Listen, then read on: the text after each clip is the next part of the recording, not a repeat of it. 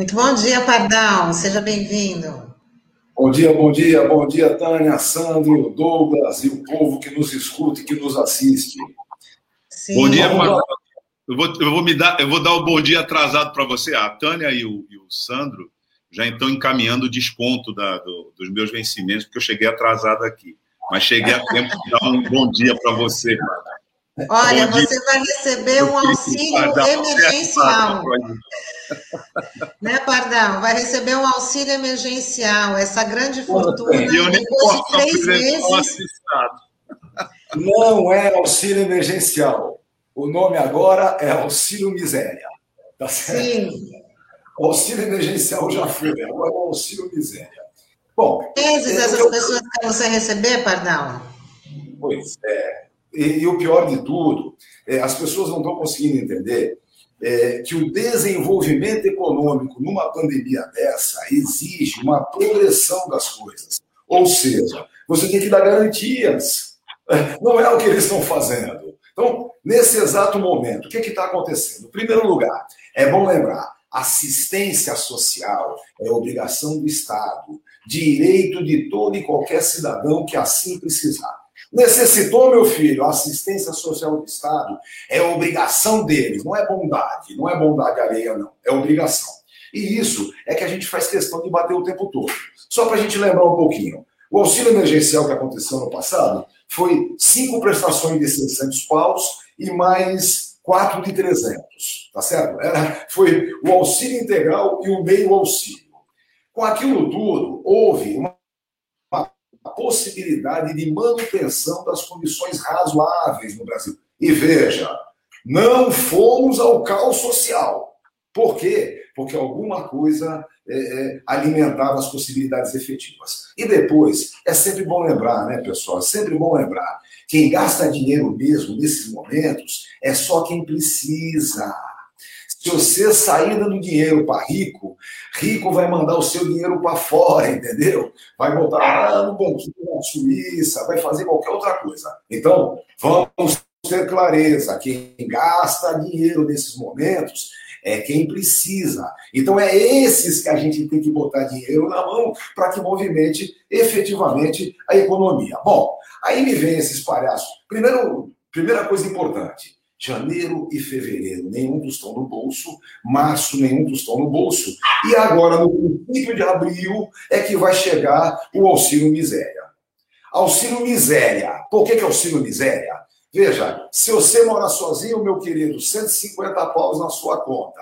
Se você tem família, 250. Mas atenção, no auxílio emergencial, dois da família poderiam receber. Agora não mais. Um só, tá? 250 não se fala mais disso. Ah, e tem mais uma questãozinha interessante. Lembra que a, a mãe chefe de família, a mãe pai de família, tinha direito a um auxílio emergencial um pouquinho melhor.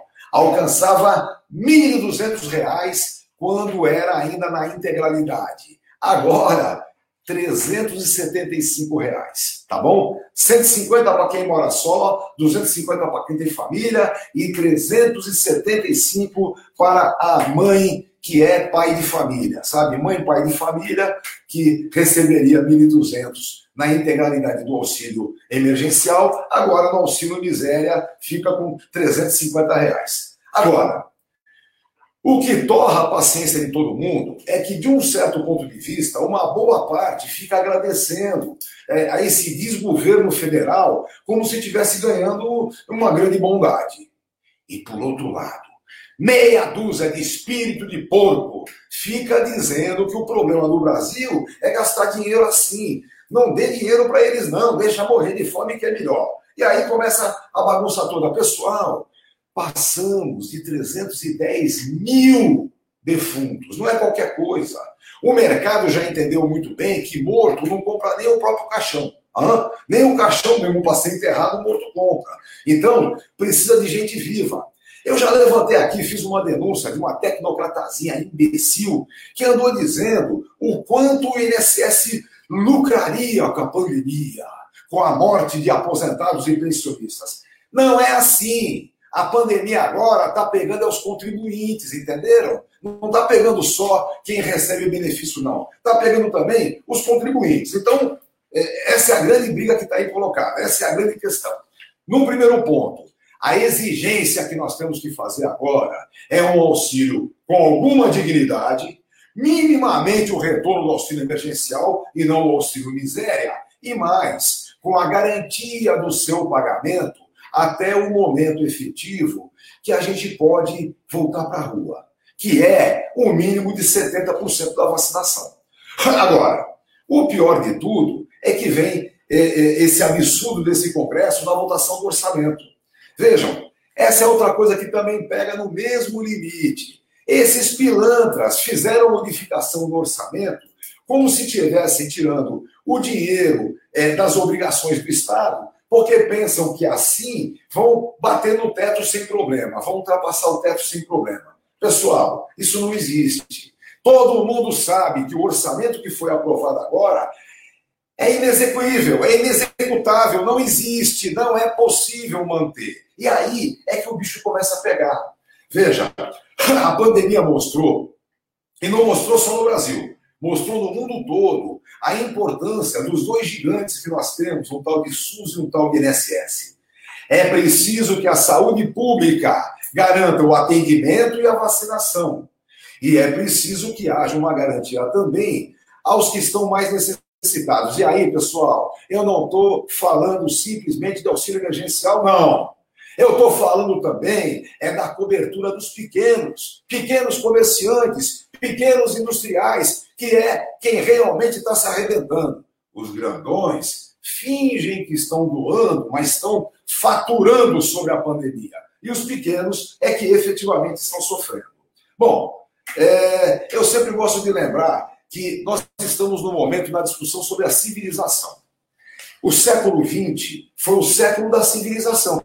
Como? Duas guerras mundiais, sim, duas guerras mundiais, mas os grandes avanços a partir daí. A constituição do tal do welfare state, o estado do bem-estar social.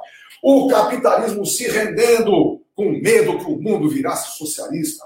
Só que no finalzinho, nas na última década, basicamente, é, a Guerra Fria terminou, o capitalismo vitorioso implanta o neoliberalismo. Então, essa é a grande virada do momento. É, vocês vão dizer, poxa, se tivesse previsto a pandemia, meus amigos, se tivesse previsto a pandemia, o mundo com certeza seria outro. Acontece que a pandemia demonstra o que é efetivamente necessário. É atenção, pessoal. Existe hoje uma divisão muito clara entre os que querem a civilização e os que preferem a barbárie.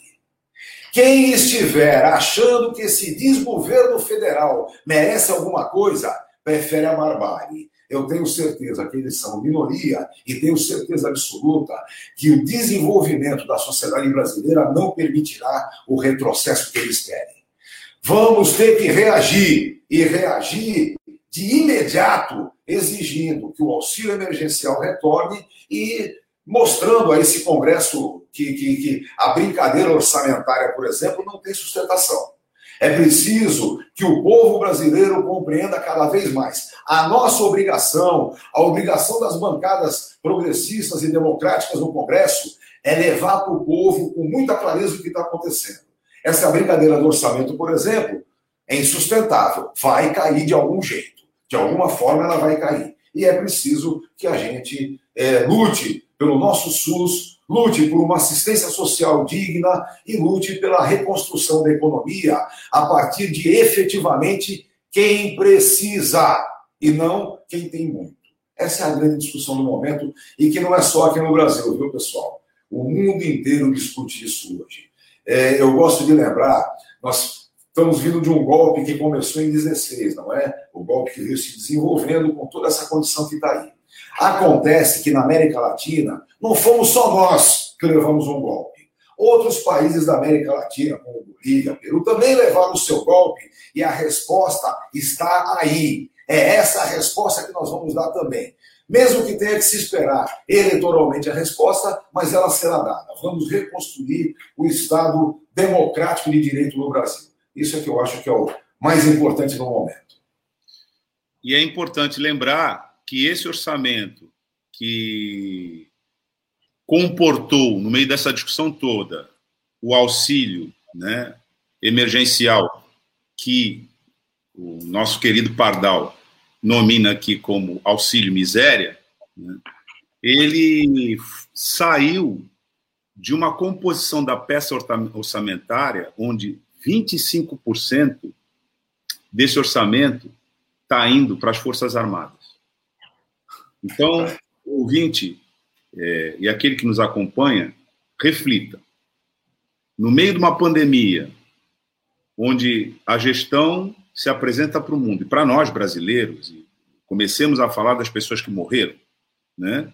foram vitimadas pela negligência administrativa, porque todo dia a gente tem que dizer isso aqui, não é uma casualidade.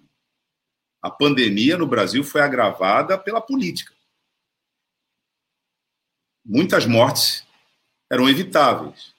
Mesmo assim, mesmo a gente se tornando no epicentro letal da Covid-19, o, o executivo encaminha um orçamento para ser apreciado pelo legislativo com diminuição das verbas de aplicação de toda é, a composição dos órgãos administrativos, portanto, da saúde também, de desinvestimento na saúde também, portanto, de aniquilação do SUS também, em meio a essa pandemia, encaminha o aumento para a estrutura militar, que, ao contrário de todos os outros itens, sofre um aumento de um investimento investimento, inclusive na remuneração dos seus servidores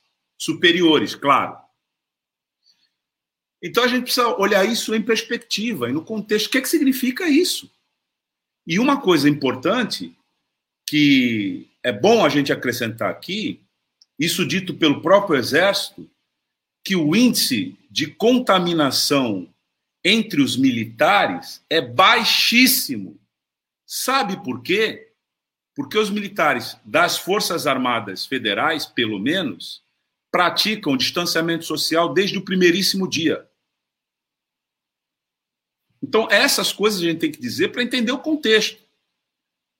Para o povo que morre sem ter o que comer, porque está morrendo de pandemia e fome. A gente tem restrição orçamentária. O ano passado, depois de muita luta, 600 reais, em tese até o 31 de dezembro. Esse ano, do, uma média, né, que vai de 150 a 375 por quatro meses. Mas nesse ano, as Forças Armadas ficam com praticamente 25% desse orçamento, com reajuste, com investimento. Num exército que a gente sabe, né? Está pronto para lutar a Segunda Guerra Mundial.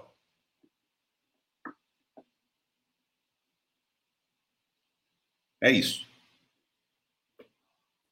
É, o, a questão orçamentária, é, eu não quis nem tocar muito no orçamento em si, mas a, as mudanças que eles fizeram, os cortes para cá, puxa para lá, e a ideia que eles estão dando é essa: tiraram dinheiro da saúde, tiraram dinheiro da previdência, tiraram dinheiro é, é, do, do, do, salário, é, do, do, seguro salário, do, do seguro desemprego, tiraram dinheiro desses lugares. Por quê? Porque, dizem eles, esses lugares em si exigirão o pagamento. Então, aquilo que não exigia o pagamento, que eram as obras que cada um deles faz nos seus estados, ah, não, para isso eu vou dar garantias, não é? Porque isso esbarraria no teto. Então, a brincadeira é estúpida, não é? Isso não é nem pedalada, isso é. é bicicleta. É cabeçada no chão, entendeu? É Já é a bicicleta completa. Só se for a bicicleta, a bicicleta completa, para ir para a Assembleia. Porque os caras estão loucos, não é? Sabe, essa, essa discussão que está se levando, é, qualquer economista está dizendo que isso é coisa de maluco, isso não funciona. Hoje mesmo, em todos os jornais, vocês podem procurar e dar uma olhadinha, está lá dizendo, não, assim o orçamento não funciona.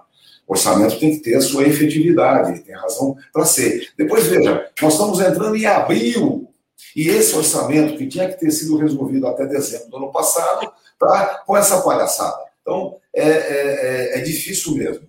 Se a gente não conseguir mobilizar efetivamente é, é, o povo, e mobilizar o povo, eu digo, não dá para chamar para a rua. É, a vacina não tem para todo mundo, não podemos correr risco. Perdemos muita gente, perdemos companheiro Delcio do Sindicato dos Hoteleiros, perdemos o, o que é um baita de um, de um grande sujeito, uma pessoa digníssima, sabe? Estamos perdendo gente. Então, dizer que eu vou levar para a rua é mentira, não vou levar para a rua nesse momento. Porém, é preciso que a gente clareie o que está acontecendo.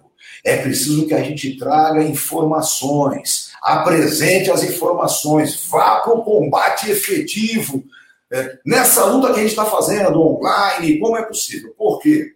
Porque apenas o conhecimento efetivamente faz com que a gente se livre do fascismo. É bom lembrar, o fascismo trabalha com a ignorância, o medo e o ódio. E o pior de tudo, eles fazem com que a ignorância seja é, é, algo bom na cabeça dessas pessoas. É, ele, ele faz com que as pessoas achem que, mantendo a sua ignorância, sofrerão menos. Sabe? Não podemos deixar que as coisas continuem dessa forma. Isso passa pelas falsas religiões, e, e é, é preciso brigar especificamente para que a gente traga conhecimento pleno e com conhecimento pleno, assim que puder ir para a rua, vamos para a rua. Eu, é, eu falei, né, essa semana a gente teve alguns eventos bacanas, um sobre a rodoviária e o outro foi uma reunião de diretoria é, sobre a questão do, do, do, da morte com o Pedro Delson. É, eu falei, eu, de uma forma ou de outra, meus companheiros, vamos ter clareza, existe um Luiz no fim do túnel. Com o Luiz no fim do túnel, a gente tem pelo menos uma específica é, é, visão do possível. E esse possível é a reconquista do Estado democrático de direito. Não é outra coisa, tá bem? Não, não vamos conseguir é, a política social que nós adoraríamos no mundo, mas efetivamente vamos reconstruir o Estado democrático de direito. Porque o Douglas lembra bastante da nossa luta para tirar aquela ditadura militar sem vergonha. Brigamos, brigamos, brigamos, chegamos em 88 com a Constituição Cidadã e agora nós temos que recuperar as questões de caráter democrático, inclusive no campo comportamental, inclusive no campo da política social. Essa é a briga e vamos à luta, é isso aí. É isso aí, Pardal. Queria agradecer. Vamos ler as participações junto com você aqui, Pardal, antes de você dar um tchau, que teve gente que também falou. Ó, Olavo Dada, bom dia, rapaziada. Hoje, além de dois irmãos queridos, o MRBAL, 472 anos de Salvador, e Níveis de João de Barro, Astrudes Gilberto, Vangelis, Henrique Gomes e André Fratec. Bom trabalho. É, a Vanessa, se as pessoas soubessem os efeitos colaterais desses medicamentos, se referindo ao, ao kit cloroquina, pensariam muito antes de utilizá-lo. Tenho lupus e sei bem o que pode acontecer. É verdade.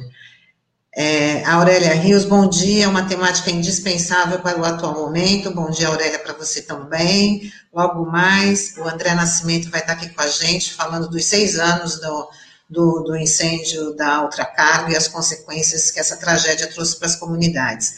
A Cidinha Santos, vários economistas e banqueiros que apoiaram a eleição do Bozo estão pulando fora do barco. Eles foram os responsáveis de chegarmos a esta situação calamitosa. Não confio neles. E a Sandra, a do Corisco, esmola emergencial define, né, Padal? E a Mônica Viana fala como os municípios podem complementar esse auxílio emergencial à população vulnerável. Tem alguns municípios que já estão estudando aí.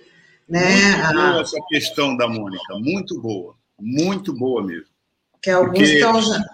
Dá a impressão, né, que os municípios não têm nada a ver com isso. Né? E alguns, alguns prefeitos fazem toda uma exposição de que fizeram isso, fizeram aquilo, mas não adotam, né, de jeito nenhum, a política de renda básica universal no município de maneira consistente. E como nós temos orçamentos que está acima de 3 bilhões de reais, e esse orçamento, em vários itens, deixou de ser executado exatamente pela falta de circulação, mas não deixou de arrecadar, porque uma das fontes importantes desse orçamento a IPTU, inclusive da empresa aqui, Codesp.